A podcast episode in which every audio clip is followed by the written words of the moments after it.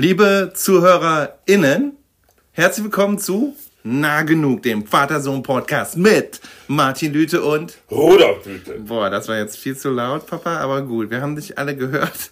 Und, ja gut, wir können äh, nochmal von vorne anfangen. Naja, von vorne anfangen ist für Profis, nicht für Amateure wie uns. Also, äh, wir müssen uns genauso wie ihr ähm, erstmal noch äh, erholen von dem Schock, den Folge 34 technisch bei uns ausgelöst hat. Nee, das war falsch formuliert. Dem, dem Schock aufgrund der mangelnden technologischen Kompetenz unsererseits in Folge 34, so dass jetzt Folge 35 hat ein bisschen auf sich warten lassen. Guck, wie ich das formuliert habe. Ja, ich bin beeindruckt. Ja, also oder? vor allen Dingen äh, syntaktisch bist du nicht entgleist. Oder? Also diesmal nicht. Äh, ja. Das wollte ich nicht sagen. Also äh, weder syntaktisch noch inhaltlich. Also wir befinden uns damit. Ähm, also erstmal nochmal Entschuldigung für diese, ja, für das, ähm, das Knarren und Knistern. Knarren und Knistern vom letzten Mal. Das wird so auch nicht mehr vorkommen. Äh, jetzt sind wir halt bei Folge 35 ähm, und ähm, haben uns ein, auf ein neues Thema verständigt. Und ähm, das habe ich auswählen dürfen aus einer Reihe von, einer Dreierreihe von Vorschlägen und äh, die der Alte gemacht hat. Und das Thema ist öffentlich slash privat. Genau. Und das passt meines Erachtens. Soll ich direkt weitermachen? Ja, ja. Ich bin gerade einmal so im Fluss. Ja, ja.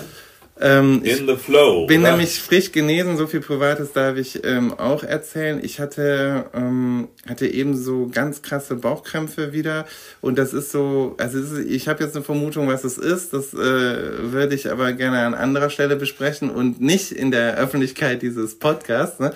Aber es ist, äh, aber es ist ähm, tatsächlich so ein ganz komisches Gefühl. Äh, ich weiß nicht, ob äh, ZuhörerInnen da draußen das nachvollziehen können, aber so diese so Magenkrämpfe, die halt ähm, plötzlich kommen, oder Bauchkrämpfe sind es, glaube ich, ja. eher, und dann aber sich wieder genauso zügig und auch plötzlich irgendwie verdünnisieren, das ist so ganz komisch. Und es ist, ähm, man fühlt sich also von jetzt auf gleich Hunde elend und, äh, und dann auf einmal wieder richtig gut. Und dann ist man, bin ich jetzt gerade akut euphorisiert und das ist sozusagen der Zustand, in dem ihr mich gerade erlebt. So viel, das, also, also schon mal am Background. Ist, kann man auch als Warnung auffassen. Kann man jetzt schon als Warnung auffassen, glaube ich, genau. Ähm, also Heiterkeit ist garantiert. Nein, also zumindest bei mir schon. Entspanntheit. Entspanntheit auf jeden Fall jetzt auch. Und ähm, genau, das Thema interessiert mich ähm, wieder, also äh, auf, eigentlich glaube so auf zwei großen Ebenen für mich, Sachebenen. Und das eine ist tatsächlich, ähm, weil es in meinem persönlichen Life immer, äh, persönlichen Life, äh, persönlichen Leben immer ähm, diese, also mich fasziniert die, ähm, die Kontingenz, könnte man jetzt etwas hochgestochen formulieren, oder die, die etwa die vermeintliche Willkür, ja, Beliebigkeit, äh, Beliebigkeit ne, mit der halt äh, unterschiedliche Leute dieses ähm, Spannungsverhältnis für sich zwischen privat, was sie privat ja. und was sie öffentlich finden, ähm, navigieren und verhandeln, ja. somit sie selbst ausmachen. Das finde ich total faszinierend. Und so viel vorneweg, als ich meiner Frau das Thema des heutigen, der heutigen Folge gesagt hast, hat sie gesagt, für dich gibt's ja äh, gar nicht privat. Es gibt nur öffentlich. Und das ja? ist, ja, und das ist, ähm, Das finde ich ein gutes Stichwort. Das ist ein gutes Stichwort. Das ist sozusagen, und deshalb, und aus diesem Grund, glaube ich, hat mich das persönlich immer schon interessiert und, ähm, und ist natürlich auch kulturwissenschaftlich spannend. Also sozusagen, weil es natürlich mit, also mit, es gibt ja sozusagen in der Öffentlichkeit tabuisierte Themen, die im Privaten dann nicht tabuisiert sind. Und genauso gibt's aber natürlich Tabus, die auch in das Private reinreichen und so. Und, äh, und wie Kulturen das verhandeln und so ist natürlich für einen Kulturwissenschaftler auch spannend. Und dann natürlich sozusagen, ähm, ja, als Amerikanist natürlich auch immer so die, äh, kulturelle Spezifik, ähm, vermeintliche kulturelle Spezifik oder kulturelle Unterschiede, ähm, jetzt zum Beispiel im Verhandeln von privaten und öffentlichen in den Vereinigten, in den Staaten und hier, hier mhm. genau. Und dazu habe ich auch, gibt es auch große kulturwissenschaftliche Thesen, zu denen ich dann auch was sagen kann, kurz. Das ja, ne, freue ich mich drauf, ja. freue ich mich drauf. Also äh, ich will dann auch mal so beginnen, dass ich sage, warum mich das Thema interessiert. Ja. Ähm, äh, es hat mich schon lange fasziniert. Ja äh, und, ähm, und zwar deshalb, weil äh, dieses ja ein Vater-Sohn-Podcast, mhm. also ein Generationen-Podcast, ein Gespräch zwischen Generationen. Und wenn ich mit meinen Altersgenossen spreche über solche und ähnliche Sachen, da ist oft davon die Rede, dass ja die jüngere Generation ein viel sozusagen offeneres Verhältnis zur Öffentlichkeit hat. Also mhm. sozusagen mit persönlicherem, viel freimütiger umgeht, als wir das gemacht hätten. Also das ist die These. Ich sage nicht, dass ich das, das zustimme.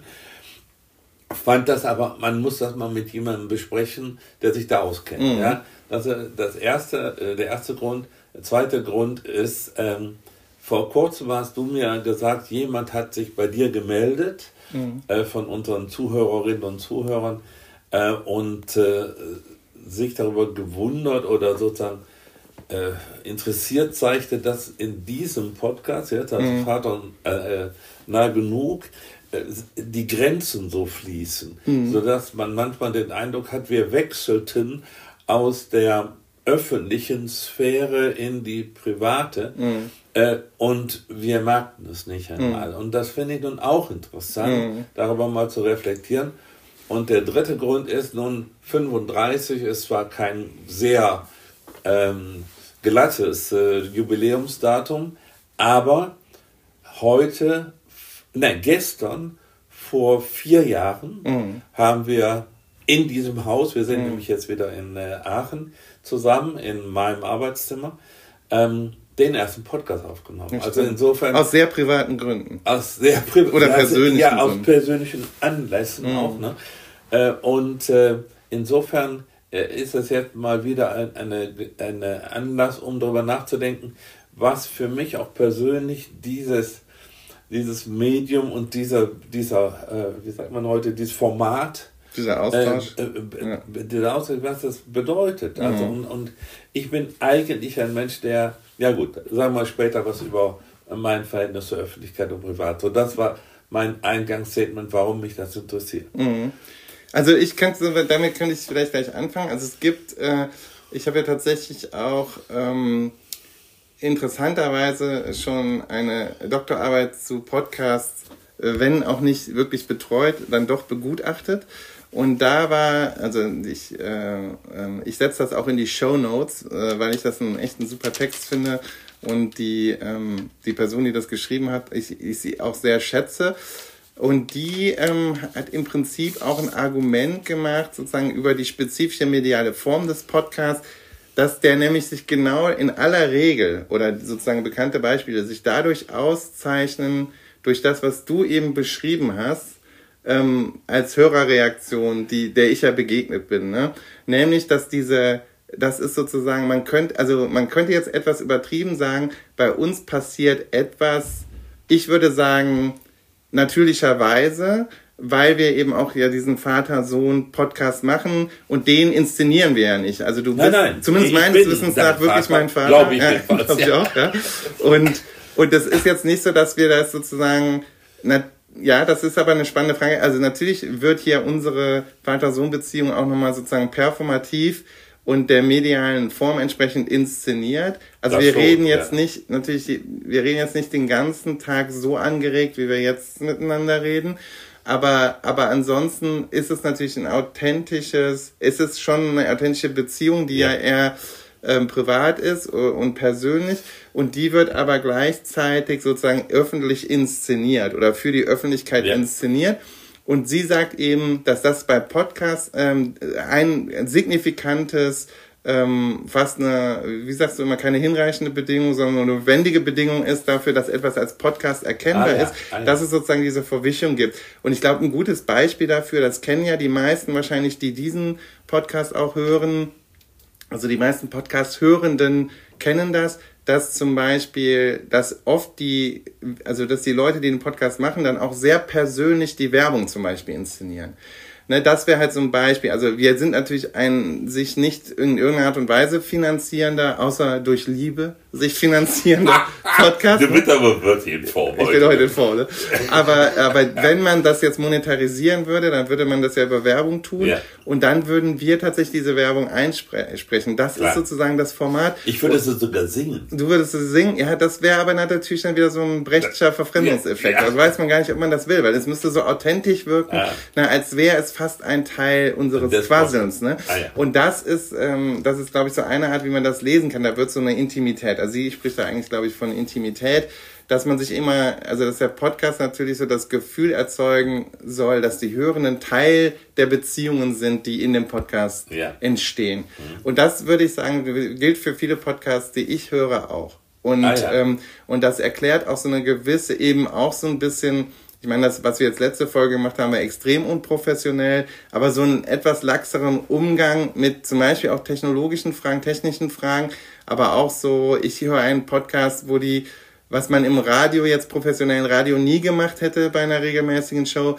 Die verhaspeln sich und verkacken oft sozusagen ihr Intro. Die haben so ein spezielles Intro, was ah, die ja. timen müssen auf eine Melodie. Das geht total das oft in die Hose. Aber das ist selber jetzt so ein Running Gag geworden. Ach, genau. Ja. Und das ist einfach so, so dieser Pseudo-Blick hinter die Kulissen, der ja, jetzt sozusagen als sozusagen als Authentizitäts- und Intimitätsmerkmal einfach mit performativ inszeniert. Ja, das wollen wir jetzt aber nicht inszenieren, dass wir jetzt jedes Mal ein Geknacke. Nee, nee, nee, äh, genau, das so, machen wir nicht. Die Leute glauben, nee. wir sind genügend entspannt. Ja? Nee, genau, nee, nee, das wäre auch dann, glaube ich, irgendwann nicht mehr Entspannung, sondern einfach nur komplett nur ärgerlich, ärgerlich ja. und unprofessionell und scheiße. ja, kann man auch sagen. Ja, pass auf. Äh, ich will ähm, meine eine erste These wagen. Ne? Oh weh, oh weh. Äh, ja, aber also das wird jetzt heute, jedenfalls aus meiner Sicht, ein sehr persönlicher äh, mhm. Podcast. Ist der Weihnachtspod, ist ein Weihnachtspodcast. Ist ein Weihnachtspodcast, ja stimmt ja, so ein dritter Weihnachtstag. Ähm, also ich will nicht viel über Philosophie und Kulturtheorie und sowas reden, sondern einfach nur über mein Verhältnis zu öffentlich und privat und wie sich das spiegelt in meiner Beziehung zu dem Podcast. Also zunächst einmal äh, meine ich, ich sei insofern vielleicht ein typischer Vertreter meiner Generation, dass ich äh, mich immer bemüht habe, streng zu unterscheiden zwischen dem, was äh, öffentlich ist und dem, was privat ist. Und das äh, zeigt sich darin, dass ich ja, ich habe schon lange, lange, lange einen, äh, einen Facebook-Account, den benutze ich aber sehr defensiv. Nämlich, ich äh, sehe mir alles Mögliche an, was mir dazu gespielt wird und wenn mir was gefällt, leite ich es weiter. Mhm. Aber ich setze keine eigenen Akzent. Dinge da ab. Ne? Also ich, ich mache kein Foto von einem privaten Treffen oder von meinem Garten oder nicht mal einen Blick aus dem Fenster, mhm. äh, schon gar nicht von irgendeinem Essen, das ich gerade äh, äh, gut finde, sondern ich leite nur Sachen weiter, die ohnehin schon quasi öffentlich sind. Und das einzig Private daran ist, dass ich damit ja zu verstehen gebe, was ich witzig und interessant finde. Ja. Äh, also ich, ich gebe gewissermaßen Teile meiner, meines Werturteilssystems mhm. zum Besten und kriege dann insbesondere von dir ja immer mal wieder auch hämische Kommentare, mhm. äh, weil du ja meinen Humor oft, äh, oft mal ein bisschen was hampelig findest. Also mhm. hampelig im Sinne von, ja, sagen wir mal, äh, altväterlich. Ja, ja, so ein bisschen altbacken hin und ja, wieder. Ja. Aber ich glaube, das ist ja, also dass es so einen Generationenkonflikt gibt äh, in Social Media ist, glaube ich, hat natürlich, ist tatsächlich so, da spitzt sich ja der Generationenkonflikt irgendwie auch so zu gerade, so ja. im Bereich Mediennutzung. Ja. Und ich würde ja auch sagen, so im Mediennutzungskompetenz, ne? Und äh, ist, glaube ich, so ein interessantes, das ist tatsächlich so ein inter interessantes ähm, also es gibt so eine öffentliche Debatte, die hauptsächlich von den Boomern und vielleicht den noch Älteren geführt wird. Das, die noch das, älter sind als, ihr. Ja, genau, noch älter seid ihr. Ähm, die halt immer so jetzt sagen, oh, jetzt äh, ändert sich die öffentliche Sphäre oder hat sich so krass geändert durch diese Social Media und diese, ja, die Abwesenheit von gewissen Gatekeepern, ne, also journalistischen, traditionellen journalistischen Leitmedien ja, ja. und so, ne, wo es halt Qualitätskontrolle gibt. Und jetzt ist halt so diese, diese Paranoia oder die Phobie ist halt jetzt, jetzt, äh, jeder, jeder Jack brüllt jetzt da in den Äther und dann gibt's ein paar Jäcke, die verstärken dann das äh, von anderen Jäcken und wenn die sich alle finden, dann bist du in diesen Bubble ja. und die haben dann unglaublich Einfluss auf die öffentliche Meinung. Und das ist sozusagen, da redet jetzt eine Generation so drüber, ne? also ich meine, Habermas hat darüber nochmal ein Buch geschrieben und so, also das, da gibt's jetzt so eine, äh, schon so eine interessante Abwehrhaltung und gleichzeitig gibt's halt so, also von dieser älteren Generation und gleichzeitig gibt's natürlich von den Jüngeren so diese diesen humorvollen, ironischen Umgang mit der Art und Weise, wie diese Älteren halt, äh, so wie du halt meinen, das Internet zu nutzen und, und eben, wie du das ja eben geschildert hast, auch so eine Befremdung erleben mit, äh, jetzt posten die Leute da ihr Essen oder so. Ja, ja, das ist für mich und, schräg. Ja, ist schräg für dich, aber guck mal, was, also für mich funktioniert das so. Social Media, ähm, also, ne, sind halt, also wenn man das als soziale Medien ernst nimmt, dann sind das für mich, ich verstehe das so und ich handhabe das auch so, das sind halt, das sind Kommunikationsplattformen, ne, die es mir, das ist meine Nutzung, ne, mein, meine primäre Intention, die es mir erlauben, ähm, genau, also sozusagen äh, Leute, die, die sich, jetzt im Facebook ist es ja so, dass man sich irgendwie ja, befreundet, Gruppe, dass man also, Gruppen hat oder mhm. befreundet ist, dass die halt ähm, dann sehen können, ähm, was ich so treibe. Tatsächlich ja, ja. auch privat. Also sozusagen äh, teilhaben lassen an deinem Leben. Genau, teilhaben lassen an meinem Leben, mhm. weil so wie, also ganz, bei mir ist das, und das ist ja tatsächlich ein sehr stark visuelles Medium geworden, Facebook, ne? da, da schreiben jetzt ja die wenigsten Leute wirklich tagtäglich ja, Blogs und lange Bilder. Einträge, hauptsächlich sind es Bilder. Mhm. Und dann sehe ich das, für mich ist es so ein bisschen so, das ist halt so die, die, die gegenwärtige Form des Dia-Vortrags, ohne dass du die Leute Richtig, 90, ne, 90 Minuten mit deinem Quatsch über die Australienreise nerven musst, ja, und die halt wissen, scheiße, wir sind da jetzt zum, zum Vortrag über Australien von so Halbgebildeten eingeladen und müssen jetzt 18.000 Känguru-Fotos uns angucken und, und drei vom, der hieß ja mal Ayers Rock, der hat ja jetzt eigentlich den anderen Namen wieder, mhm. ne, aber äh, und äh, von äh, ne, Harbour Bridge in Sydney und so. Das muss ich mir jetzt alles angucken. Da weiß ja, was kommt und dann sitzt er trotzdem 90 Minuten äh, mit der Feuerzangenbowle und hörst dir den Schmuh an. Ne? Und jetzt ist natürlich so klar, kann man auch kann man auch sozusagen jetzt, kann ich auch mit meinen ewigen Postings Leuten auf die Nerven gehen, aber im Prinzip können die ja dann auch sagen, ja, will ich jetzt weniger von sehen vom Lüte, das, das, das, das regelt ja das Facebook ja, mittlerweile ja. für einen. Und es ist dann sozusagen, ähm, ja, gleichzeitig stellt es eben die Möglichkeit dar, für äh, so so ist das ja groß geworden Facebook im Prinzip für long lost friends und und solche mit denen man nicht den Alltag teilt, dass die sehen, ah, der war aber jetzt da Burger essen, das nächste Mal, wenn ich in Berlin bin, gucke ich mir das vielleicht auch mal an oder so, ne? Ja, ja. Also, ja, also äh, äh, das verstehe ich. Mhm. Ne? Ähm, aber ich muss zugeben, als ich da vor, vor auch schon vor längerer Zeit äh, so einen Account äh, äh, eröffnet habe, habe ich nicht nur von meinen Altersgenossen da merkwürdige Blicke eingefangen, sondern auch mich selber gefragt, ähm, was ich mit diesem Ausdruck Facebook-Freunde und ich bin mit jemandem in Facebook befreundet, was ich damit anfangen mhm. kann. Nicht?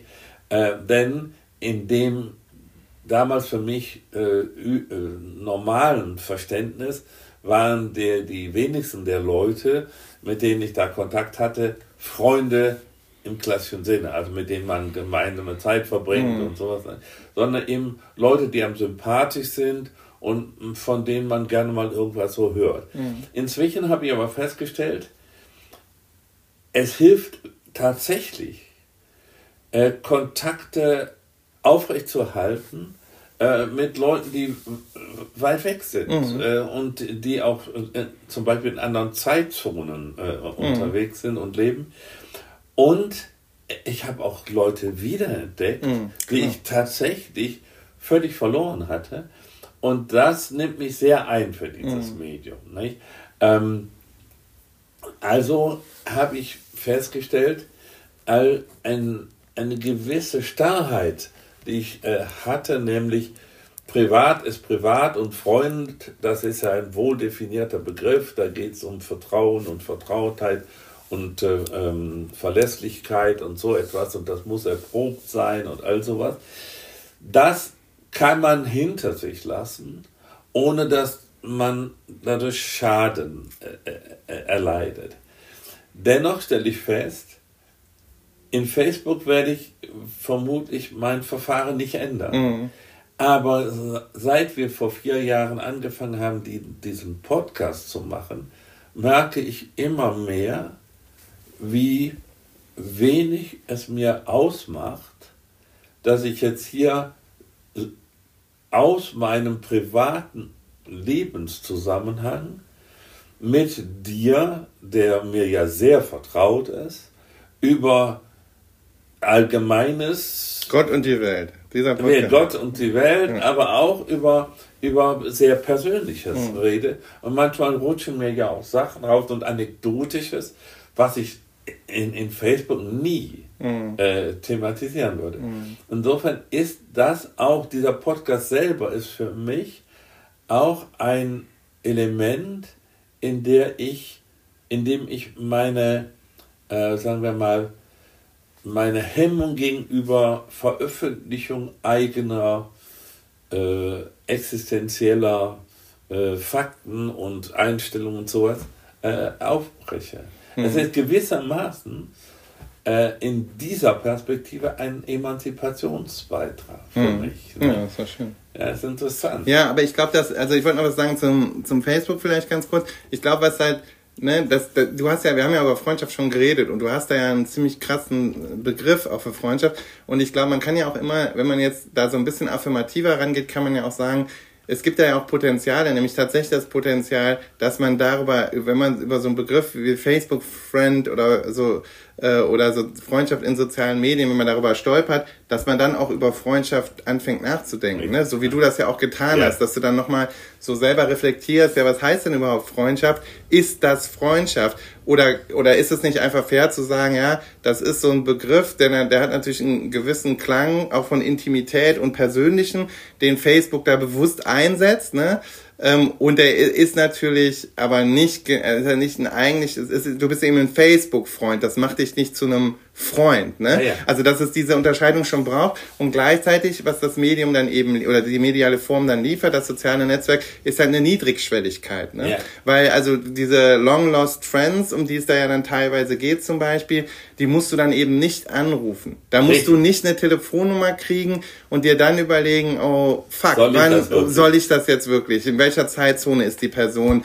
Passt das jetzt gerade? Und wann ruft man eigentlich mal an? Also man kann ja sagen, ähm, es sind ja de facto auch soziale Beziehungen in Generationen vorher mal vor die Hunde gegangen und dann haben sich Leute vielleicht zum Ende ihres Lebens auch überlegt, ach, was machen die denn jetzt eigentlich und haben es dann vielleicht nicht mehr auf die Kette bekommen, sich zu finden. Ja. Und für sowas ist es natürlich schon toll. Und ich glaube, es gibt dann auch natürlich, also zum Beispiel in, im Twitter hast du eben auch keine Friends, da hast du dann Follower. Follower. Weil das halt eher so ein Meinungsmedium ja oder Netzwerk, ich, äh, also X ist es ja jetzt und es ist ja, ja irgendwie, ja. es war ja mal was, habe ich so das Gefühl, das ist ja wirklich am absteigenden Ast. Aber Facebook ist ja auch nur für die alten Leute, ja, aber, ja, ne, aber, aber bei TikTok ist es ja auch, ähm, da hast du ja auch, das ist ja auch nicht so, dass die Leute, ich weiß nicht, ob man da Friends ist oder Follower, ich glaube eher Follower, und das ist halt, ähm, also die, die Leute, das ist ja dann oft auch, also bei mir ist es auch so, du bist ja auch Interesse, interessengeleitete Gruppen Natürlich. und so weiter. Und äh, also bei mir sind es dann halt äh, gewisse Fotogruppen oder Gruppen für digitale Spiele und digitalen Fußball und so. Ähm, andere Interessen. Und für sowas ist das natürlich erstmal, finde ich, gut. Und dann, dann ist natürlich immer so die Frage, was ist das, was kriegt das Facebook von uns, ne, dafür, dass wir da sind. Und das ist natürlich, glaube ich, eine schwierige und komplexe Debatte. Und die hat dann auch viel, die, die, die, ähm, die dreht sich ja dann oft um eben die Frage von privaten Daten, ne? Ja. Und dass man die sozusagen ohne im Prinzip die bewusst, äh, also man, man hat natürlich eine Einverständniserklärung, aber man macht das nicht in dem, in dem Maße bewusst, ne, wie man. Ja, man geht ne, auch nicht zum Notar. Ne? Man geht auch nicht zum Notar und so genau und dann ist das halt in der Öffentlichkeit. Und das ist ja die große Sorge. Und da läuft ja die Debatte zum Beispiel, das wäre jetzt so eine erste Bemerkung, die läuft halt hier ganz anders in Bezug auf die sozialen Medien als in den Vereinigten Staaten, wo halt diese private, öffentliche Debatte halt nur bezogen auf TikTok wirklich ernsthaft stattfindet und das natürlich nur, weil TikTok halt dem chinesischen Staat gehört. Ah, ja, und ja, die ja. Äh, Amis natürlich Angst davor haben, da, dass, dass dann da die, genau, dass das irgendwie so eingesetzt wird oder um die Jugend zu korrumpieren. Ne? Da gibt's natürlich also wirklich auch so rechte, also VerschwörungstheoretikerInnen, ah, die dann wirklich sagen, ne, TikTok ähm, sorgt halt dafür, dass hier alle blöd bleiben und die bilden da weiter die Ingenieure aus. Das sind ja so diese typischen ah, politischen Talking Points der schon, neuen Rechten. Schon fast das von einer Verschwörungstheorie. Genau, ja, ja, das, das, die sind ja auch in den sozialen Medien sehr verbreitet. Aber genau, also das glaube ich ist, ähm, also diese Niedrigschwelligkeit ist schön. Und was halt den Podcast angeht, so fällt es mir halt relativ leicht. Das hat, habe ich ja eingangs schon gesagt. Dieses, also einen Podcast zu machen, fällt mir in dem Sinne leicht, dass ich nicht das Gefühl habe, ähm, also nee, zwei Sachen. Erstens, glaube ich, müssen wir uns auch nicht in die Tasche lügen. Das ist eine quasi, das ist eine sehr kleine Öffentlichkeit, ja, die eigentlich hauptsächlich aus ja schon Freunden und Bekannten besteht. Ne? Also das ist, ich glaube, wir haben jetzt nicht so eine, ähm, also wir wissen, dass wir nicht so eine Zuhörerinnenschaft haben, die jetzt ähm, total weit über das hinausgeht, was, was von Leuten, die wir so kennen. Also es gibt einzelne Folgen, ne? also die politische Korrektheit-Folge, das haben schon mehr Leute gehört, als mir jetzt so äh, mal eben so einfallen würde. Ne? Aber ähm, aber insgesamt ist es natürlich eine kleine, ist eine kleine Öffentlichkeit. Ja, ja. Aber nichtsdestoweniger ist es natürlich so klar. Also äh, man ist natürlich sozusagen, wie die Amis sagen würden, on record, ne? Ja. sich zu gewissen Themen auf eine Art und Weise geäußert zu haben. Und ich frage mich natürlich manchmal, ich bin auch schon von KollegInnen in Kontexten auf diesen Podcast angesprochen worden, wo ich so dachte, oh, fuck, die hören den Podcast. Ne? Muss auch da muss, Ja, wo man das dann so denkt, oh, oh Mist, das ist natürlich, in dem Sinne ist es dann nicht ähm, ne, also, ja, wir, wir schimpfen ja auch nicht über Leute. Ne? Ja, ich habe schon über die Aldi-Brüder ziemlich krass geschimpft. Ja, gut, ja, ja gut, den bist du ja auch nicht begegnet. Nein, nein, den nicht, aber also ist Ja, das stimmt. Ne? Und du hast auch äh, äh eine furchtbare Philippika gehalten hier gegen äh, den Missbrauch des Freiheitsbegriffs durch all diese ganzen Kapitalisten, die ihre äh, Privilegien äh, mit Berufung auf den Freiheitsbegriff äh, verteidigen. Das auch, ja. Das war auch schon ziemlich heftig. Ne, also für mich ist das so, ähm, ich bin überrascht, äh, wie wenig äh, Sorge ich in der Hinsicht habe. Mhm. Ähm, dass ich sozusagen äh, Leute verletzen könnte oder mir jemand was übel nimmt, äh, weil, weil ich bin ja nicht so, so, so ein Temperamentbolzen, dass ich dann äh, alles Mögliche an, äh, an Beschimpfungen rauslasse. Aber äh, dennoch äh, wundert mich, äh, wie freimütig ich bin in diesem Podcast, obwohl ich Folgendes weiß durchschnittlich sind es doch mehrere hundert Leute, mhm. die diesen Podcast hören. Und wenn man sich vorstellt, man macht einen Abendvortrag mhm. vor mehreren hundert Leuten, mhm. dann ist einem klar, dass es eine Öffentlichkeit. Das ist schon eine Öffentlichkeit. Ja. Das ist schon eine Öffentlichkeit. Da hat man keinen Zweifel daran, dass man äh, sich selber auf die Bühne begeben mhm. hat. Und ich glaube auch, ganz ehrlich, dass wenn wir das nicht aufzeichnen würden, sondern wir säßen irgendwo auf einer Bühne mhm. und würden das ansonsten genauso machen mhm. wie jetzt, hätte es länger gedauert, ehe ich ähm, so freimütig äh, mich geäußert hätte. Interessant, also ja, du weißt, dass das das nächste Level ist, ne? Also wenn wir, nee, nee, also das gibt's ja wirklich, ne? also wenn Podcasts halt berühmt sind, ja, ne, der, der dann machen, nicht. Nein, nein, nein, also das wird bei uns nicht kommen, weil mhm. wir dieses Next Level nicht erreichen werden. Aber die, da gibt's dann, dann machen die ja so Live-Podcasts, ne? Ach so. Und dann, dann wäre das ah, genauso. Ah, ich, ich ja, doch, es gibt so ein paar, ein paar richtig, coole, also Weird Crimes zum Beispiel von, ähm, also den, den liebe ich sehr von den, ach fuck, jetzt habe ich natürlich den Namen wieder vergessen, aber kommt auch in die Shownotes, also ich meine, kennen die Leute bestimmt auch. Und die haben das schon gehabt, gemischtes Hack und so. Und die Amis also, machen das auch alle. ja, dann bist du in so kleinen, ja, ja, dann, dann bist du halt, also die natürlich in, auf größeren Veranstaltungsräumen yeah. sozusagen und die Weird Crimes haben sogar, äh, die haben die in der Köln Arena aufgenommen. Ich glaube sogar zwei Abende hintereinander oder so. Also Weird Crimes ist so einer der meistgehörten deutschen, so ein True Crime Podcast von der Ähm, Vis-a-vis ist die eine, das ist so eine ehemalige, also ja, nee, immer noch Hip-Hop-Journalistin. Mhm. Ähm, und die ähm, machen eben, da geht es um Weird Crimes und das ist total lustig, weil eine die Fälle vorbereitet und die andere geht unvorbereitet rein und muss dann so versuchen zu verstehen, was da passiert. Ist total super. Also eine, ist ein wirklich super entertaining Podcast. Der ist für mich so entertaining, dass ich ihn nicht zum Einschlafen benutzen kann. Oh. Und die haben halt die Köln Arena. Also ich bin nicht der Einzige, der das so. Also die haben halt eben die Köln Arena voll gemacht. Also ja, gut, mit Ticketverkäufen. Also, nee, ich sag nur, das ist sozusagen das Next Level. Und da ist es natürlich so, aber da ist natürlich so, für die, das ist ja natürlich krass. Und wenn du dann natürlich in einem Veranstaltungsauftritt und so, dann ist natürlich die Öffentlichkeit einem auch bewusster. Ne? Ja. Und bei uns ist, glaube ich, zum einen durch dieses, durch den engeren ZuhörerInnenkreis, zum ja. anderen natürlich durch dieses also die, die, Situation. Die Situation Vater, Sohn, wir kennen uns ja, sehr gut. Ja, und wir, wir sind in, äh in meinem, also in meinem Haus, in dem ich quasi geboren worden bin. Geboren bin ich hier nicht, aber Zeit meines Lebens meine Jugend Ja, und oder wir sind schon mal in, in einem, äh, äh, in einem äh, Hotelzimmer aber gewesen und, genau. oder bei dir im Arbeitszimmer. Ja, sind, aber genau. sind immer also private Räume. Es ist ja auch das so. Das Ereignis ist als solches nicht öffentlich. Genau. Es wird erst öffentlich, indem es Durch dann aufgenommen genau. wird und dann ins Netz gestellt wird. So ist das, ja. Und, ich und das find, macht einen Unterschied. Das macht schon einen Unterschied und ich glaube, ähm, ja, also, und es ist auch am Anfang, also es kommt ja dann auch mal so drauf an. Es gibt ja auch so, äh, die, es gibt ja auch thematische Folgen, wo, ähm, wo dann tatsächlich, wo wir eigentlich ja auch eine, quasi ja, eine akademische Debatte dann ja, halt ja, geführt haben. Und da ist es dann, finde ich ja auch so, dass man dann macht man sich vielleicht jetzt auch nicht so einen Kopf darüber. Also ich mir sowieso nicht, weil das ist ja sozusagen meine Eigenschaft. Also, ähm, dass ich meine, also ich halte ja diese Trennung, diese strikte Trennung von privat und öffentlich für einen fatalen Fehler.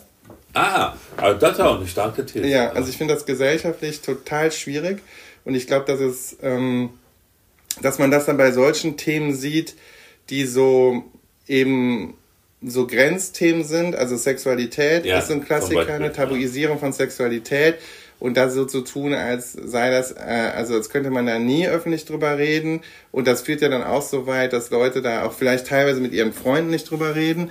Ähm, ähm, und das andere, äh, was man jetzt, was gerade, wo das sich langsam wendet und da sieht man, was das bedeuten kann, ist halt dieses, was man mentale Gesundheit nennt, ne?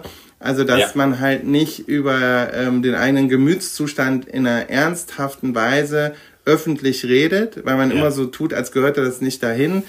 Aber natürlich gehört das halt dahin, meines Erachtens, ne? Weil das, ähm, weil ich, weil mein Eindruck wäre, wenn wir verantwortungsvoll ähm, darüber öffentlich reden würden, wäre das für den Diskurs darum sehr gewinnbringend, weil diese Tabuisierung bei gewissen mentalen Gesundheitsproblem ja sozusagen ein Verstärker, ist.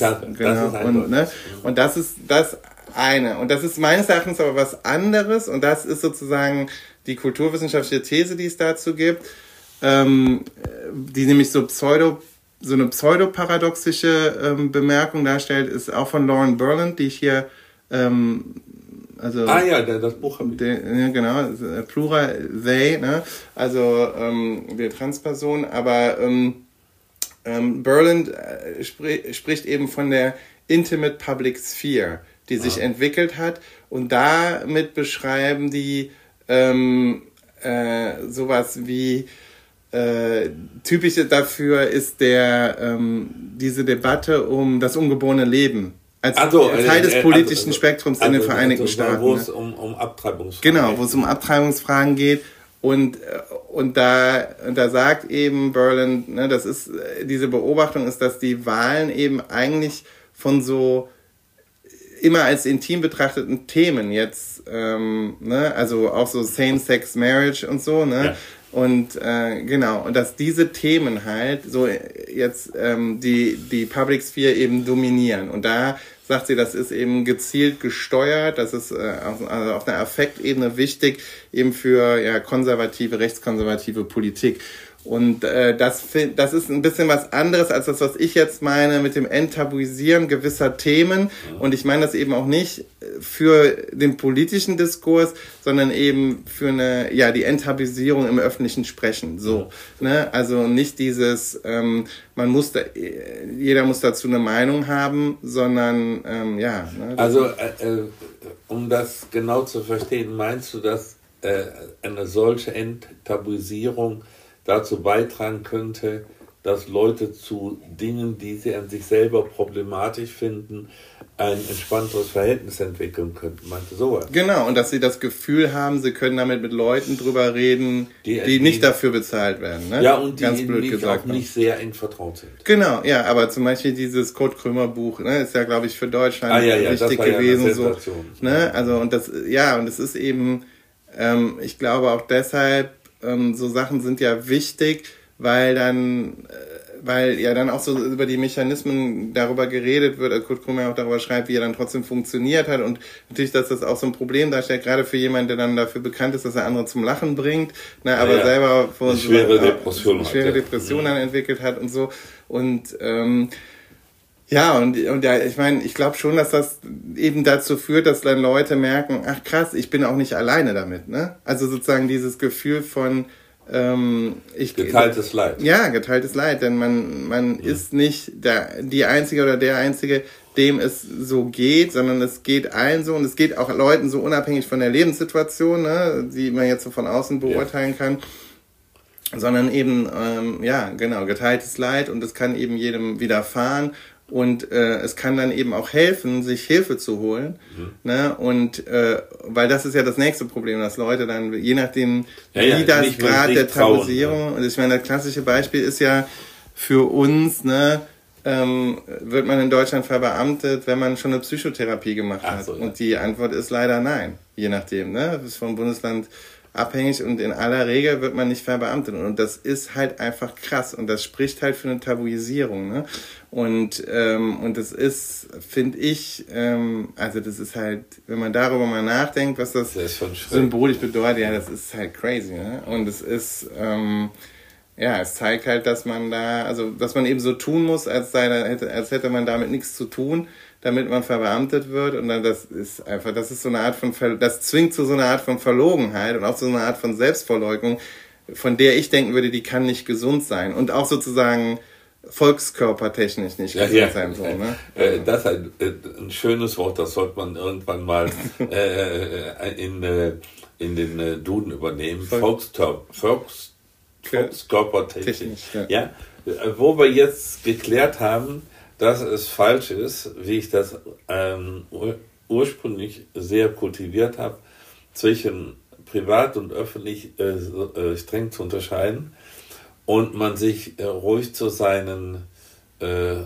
sagen wir mal, Besonderheiten des Charakters äh, und zu bestimmten, vielleicht auch ähm, moralisch fragwürdigen Dispositionen äh, bekennen sollte will ich das auch gleich tun. Mhm. äh, und zwar mit Blick auf die Motivation, mhm. die ich vor vier Jahren hatte, als du mich gefragt hast, ne? mhm.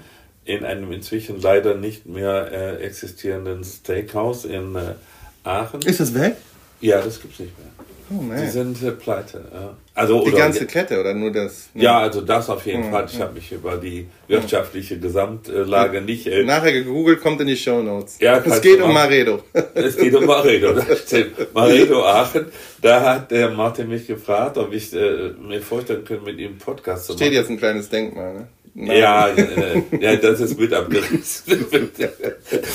äh, also, nee, also bei der ursprünglichen Gemütslage war eine zwiespältige. Mhm. Nun ist zwiespältige Reaktion sozusagen meine natürliche Neigung mhm. bei fast allem. Ja, du bist ein Skeptiker. Ich bin halt ein Skeptiker und ich sehe immer sowohl als auch. Mhm. Ne? Äh, und äh, das, erst, äh, das erste war eine Art Befremden. Mhm. Was soll ich, der ich keine Podcasts höre, und gerade mal zwei Jahre vorher durch einen äh, Koblenzer Kollegen gehört hatte, was ein Podcast überhaupt ist, mhm. ja, wie das äh, funktioniert. Was soll ich dann ausgerechnet auch noch einen Podcast mitproduzieren? Mhm. Ne?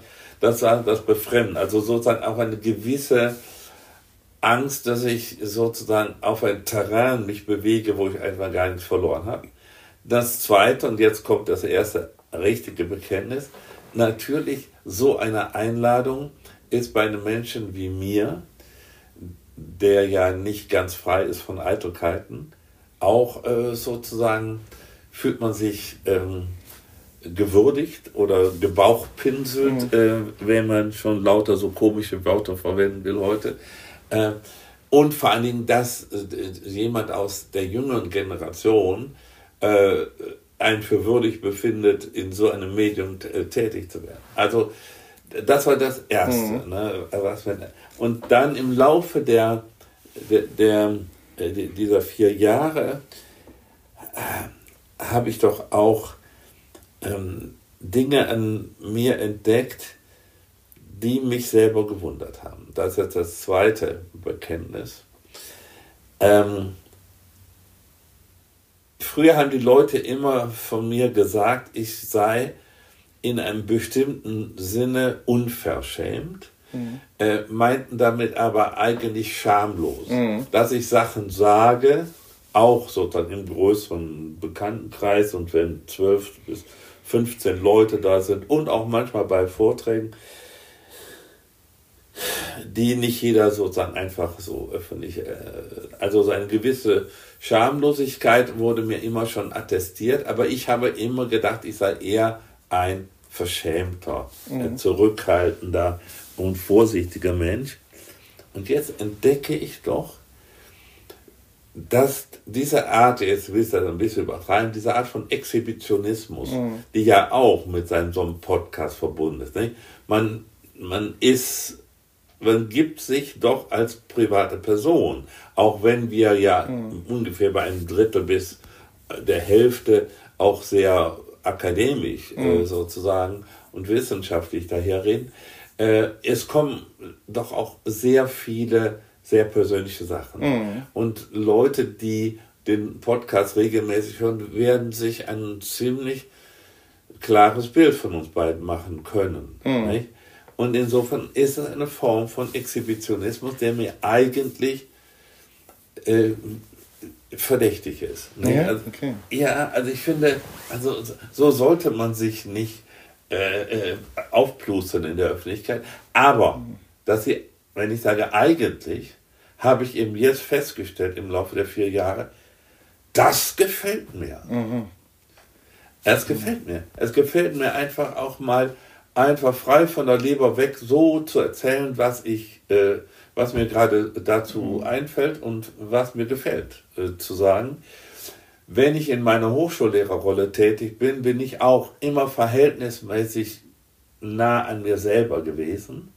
Aber da hat man natürlich ein thematisches einen thematischen Rahmen, da hat man methodische Vorgaben und so weiter. Und da hat man, da ist man nicht im gleichen Sinne privat. Also mhm. jedenfalls erlebe ich mich da nicht genauso privat, wie ich das hier bin. Mhm. Also dies ist, äh, abschließend gesagt, der öffentliche Raum, an dem ich mich, nee, der privateste Raum, in dem ich, nein, der öffentlichste Raum, in dem ich mich privat, privat äh, präsentiere. Interessant. Ja, also da bin ich so, es gibt ja diesen Leitsatz in der feministischen Bewegung, the personal is political. Ja, ja, ja. das sind, ja. Ja, ja aber das ist, finde ich, ein wichtiges Statement und das ist auch so ein bisschen dieses, also dass man, also dass man so ein bisschen, also du hast das jetzt so gesagt, exhibitionistisch und das ist interessant, weil mein, mein Hauptproblem ist tatsächlich, die performative Logik des Podcasts, dass wir als zwei, also ein alter und ein mittelalter weißer Mann in Deutschland, die sozusagen auch Kartoffeldeutsche sind, ne, dass wir jetzt hier denken, ja, wir müssen jetzt auch noch einen Podcast machen, weißt du, genauso ja, wie ja, der. Statt der die Minderheiten zu Wort kommen zu lassen. Ja, nicht nur das, nee, einfach so diese Art von, weil ja immer alle denken, sie haben was zu sagen. Also, ne, Markus Lanz, Richard David Precht, die will man ja wirklich nicht sein. Ne, also das, das ja, ich, wir sind es ja auch nicht. Nee, aber ich würde es, man will es auch nicht sein, so, ne? Ja, Also bei mir ist es eher so, dass ich denke, ja, performative Logik ist eben meines Erachtens genau diese Eitelkeitslogik. Ne? Ja, man findet sich halt geil genug, um zu denken, man macht jetzt halt einen Podcast und das finde ich eigentlich so, und das ist mir, das finde ich auch immer eher so, uh, ne, aber so dieses, dass man dann, also wenn man hinter darüber einmal hinwegkommt, also wenn ich über diese Scham ja. hinweggekommen bin, dass ich so sage, ja, aber ich halte diese Gespräche mit dir, also einfach weil ich dich auch sehr schätze und weil ich glaube auch dieser, dieses zwischen den Generationen reden ist irgendwie vielleicht auch hilf, hilfreich.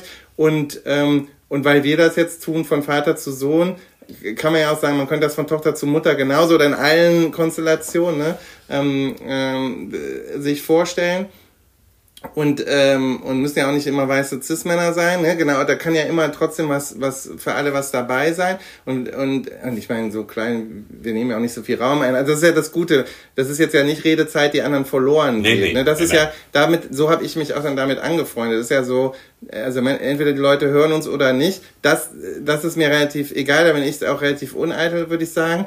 Und dann ähm, geht's geht's eher darum, dass wir halt immer eine gute, knappe Stunde miteinander haben und dann so ein paar Freunde von mir sich halt freuen, uns lustig finden und auch, glaube ich, teilweise vielleicht was lernen und so ein Gefühl auch davon kriegen, wie ich so im Beruf bin. Ne? Das hat man ja auch nicht ähm, so oft, dass Leute einem so ein bisschen, naja, also bei der Arbeit Leid zumindest zugucken ja. können so.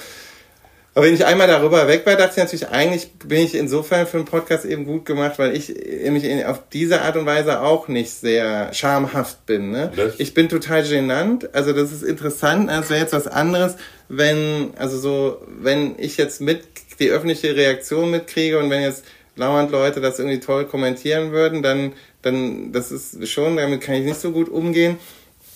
Aber so, ähm, ich bin halt schon eben schamlos in dem Sinne, dass ich eben glaube, man kann über alles reden. Und ich bin auch ähm, immer sehr geneigt und gewählt, über meine eigenen Fehler und Idiosynkratien und meine Gut. Beklopptheit äh, zu Gut, reden. Also das mache ich ja auch das gerne. Machen wir also ja beide. Da, da, das finde ich auch sehr befreiend. Genau. Aber es ist schon was anderes, das sozusagen in dem gewöhnlichen privaten Kontext Klar. zu machen, als jetzt sozusagen äh, äh vor, un, vor Leuten die man nicht kennt oder deren Reaktion man eben nicht äh, äh, mitbekommt. Mhm.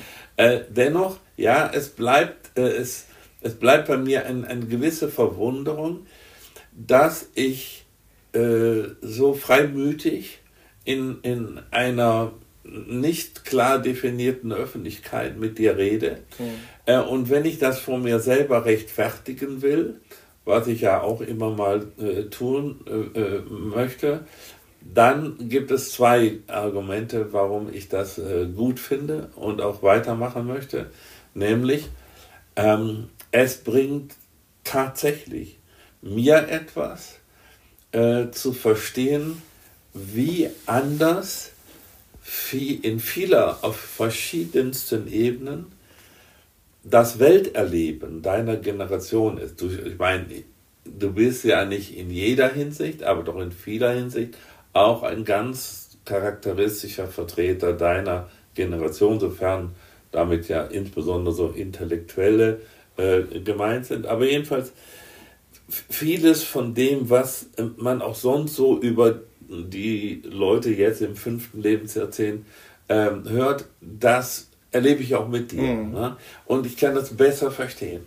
Äh, das ist äh, auch hilfreich für mich, um sozusagen das, was in der Öffentlichkeit passiert, besser zu verstehen mhm. und die Debatten besser zu verstehen, auf die äh, in meiner Generation dann oft auch ein bisschen so hämisch und so äh, sagen wir, von oben herab, ja, was, denn, was haben die denn für Probleme mhm. und so.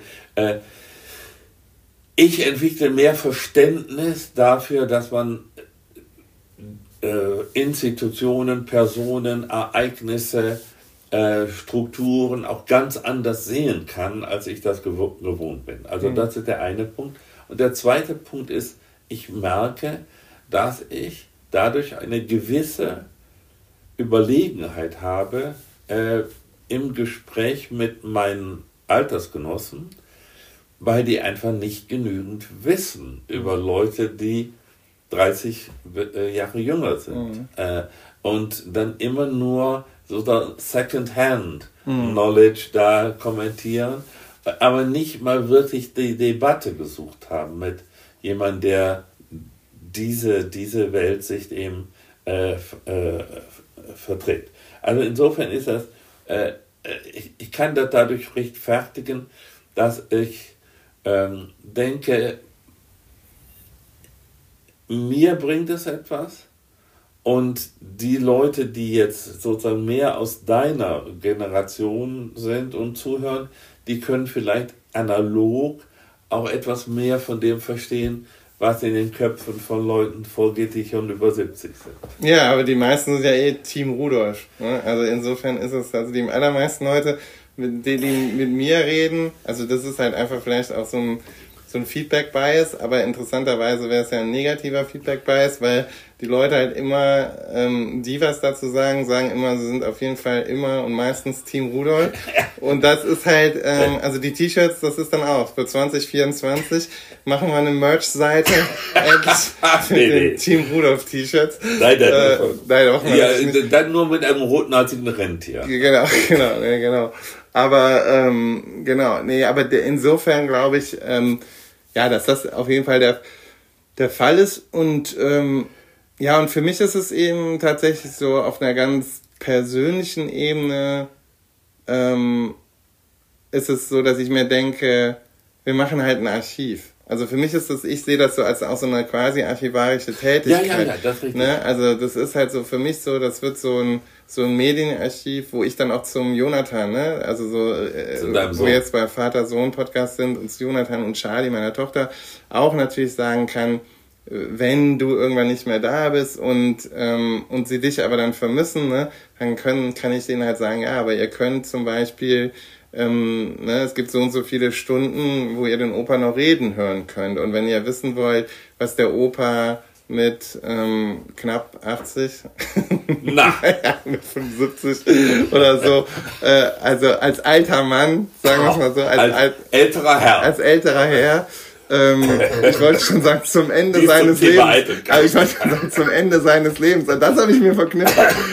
so über die ja, Welt. Das kannst du gar nicht. Genau, wer, wer, wer weiß, Wer von uns beide da näher dran? Wer da näher dran ist, das stimmt natürlich nach meinen Bauchkrampfen heute wieder, konnte es mich treffen. Aber die, ähm, also du weißt, was ich meine, dass ja, ich dann ja. so denke, das, wer kann das dann schon sagen, ne? Also ich meine, Fotos von dir gibt's ja sowieso.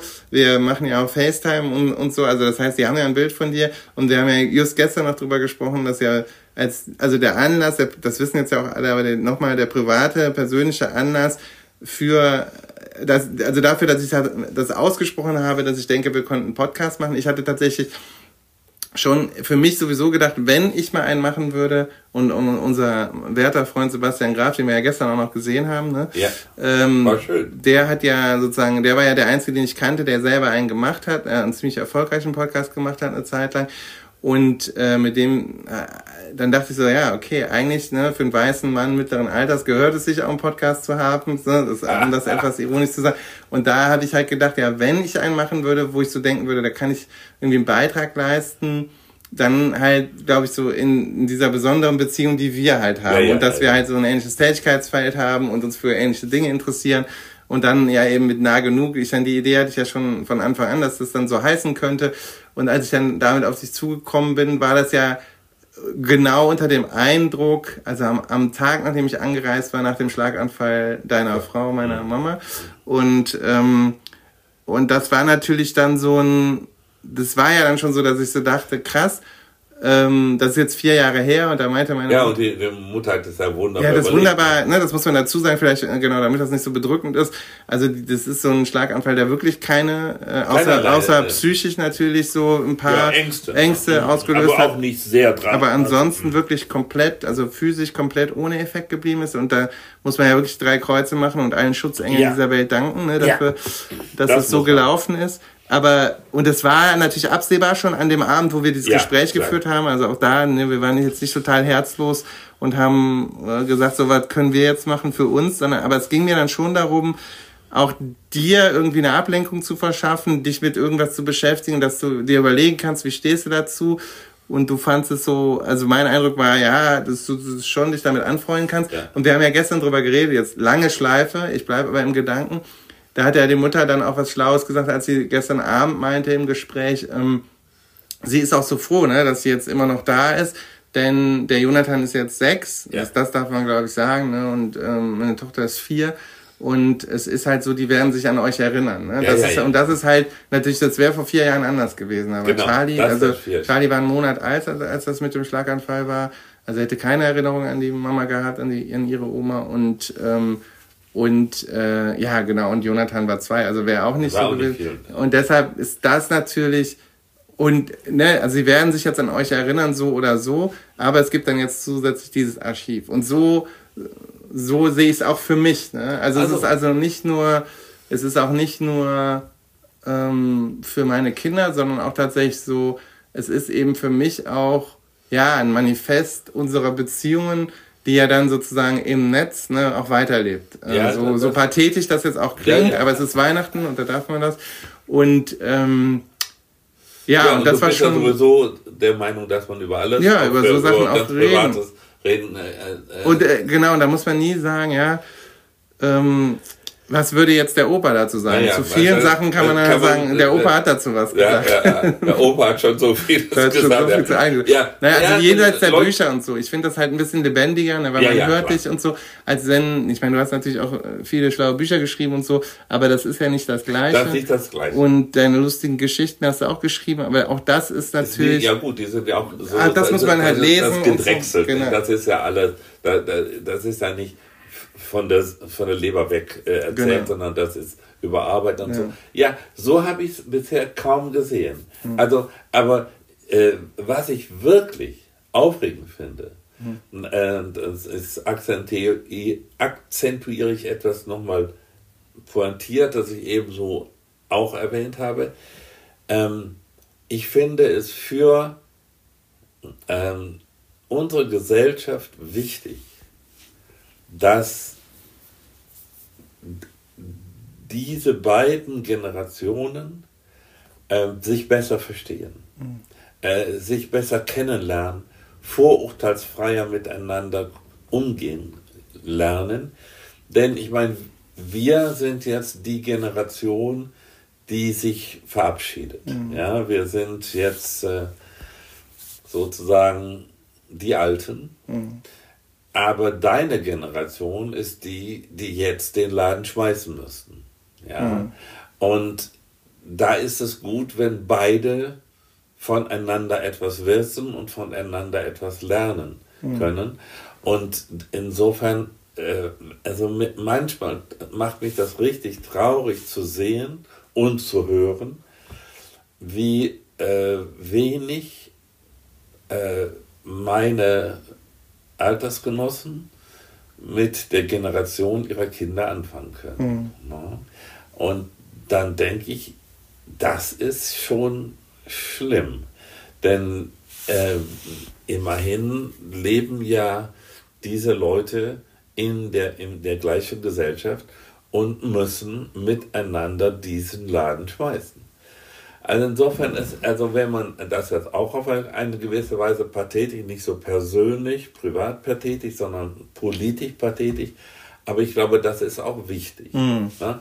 Nebenbei bemerkt ist es auch einfach schön, ähm, Menschen kennenzulernen und das Gefühl zu haben, auch andere Leute interessieren sich für das, was uns interessiert, sonst würden sie ja den Podcast gar nicht hören. Mhm. Nicht? Äh, also dann ist man auch damit nicht alleine, dass man solche Interessen hat, äh, und es ist auch immer schön, immer noch etwas mehr über denjenigen zu lernen, äh, mit dem man den Podcast macht. Mhm. Und übrigens auch immer mal wieder etwas lernt über jemanden, der diesen Podcast hört. Mhm. Äh, denn also zum Beispiel, da hat, das hat ja jemand gesagt, der das so, so also spannend findet, dass wir plötzlich in pri mhm. höchst, höchst private Sachen einsteigen. Aber ich habe eben zu Beginn des Podcasts von dir gelernt, ja, das ist das Medium. Ne? Mhm. Also das ist die Verführung oder auch die Chance, die dieses Medium bietet. Insofern machen wir weiter. Und ich habe auch schon äh, weitere Themen auf, auf meinem Zettel. Mhm. Ähm, aber das werden wir jetzt hier nicht verraten, weil mhm. vielleicht äh, kommen wir ja auf ganz anderes. Worüber wir jetzt nicht mehr sprechen werden in nächster Zeit ist Natur.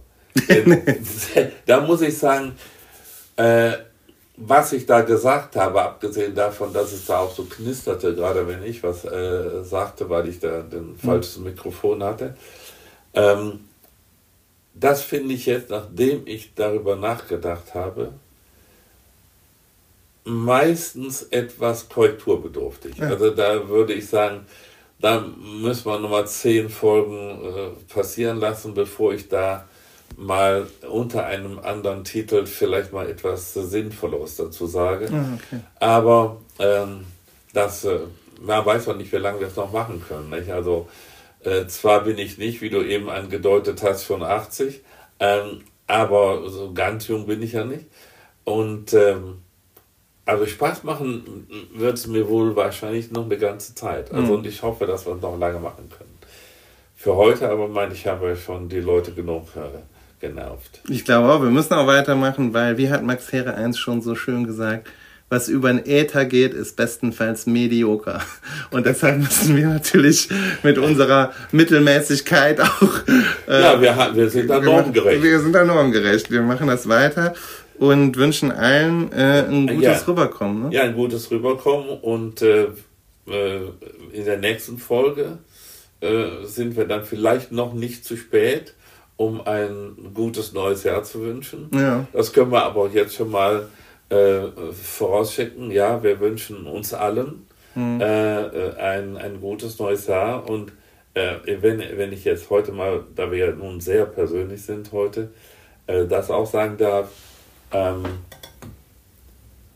vielleicht ist das eine Alterserscheinung, aber tatsächlich äh, finde ich, dass wir gerade im Augenblick in einer äh, weltpolitischen Lage äh, uns befinden, die äh, mir jeden Tag Sorge macht. Mhm. Aber Sorge nicht im Sinne, dass ich mich persönlich bedroht fühlte, aber dass ich doch darunter leide, wie viele Menschen zurzeit wie viele schreckliche Erfahrungen machen. Und dann ist mein wirklicher Wunsch, dass das im nächsten Jahr äh, sich radikal reduziert. Das ist nämlich einfach furchtbar, äh, sich das äh, dauernd äh, anhören und ansehen zu müssen, ohne was Relevantes tun zu können. So, bevor ich jetzt anfange, rührselig zu werden, machen wir vielleicht Schluss. Machen wir. Aber dem schließe ich mich an und dann. Äh, ja, bis, bis bald. Genau.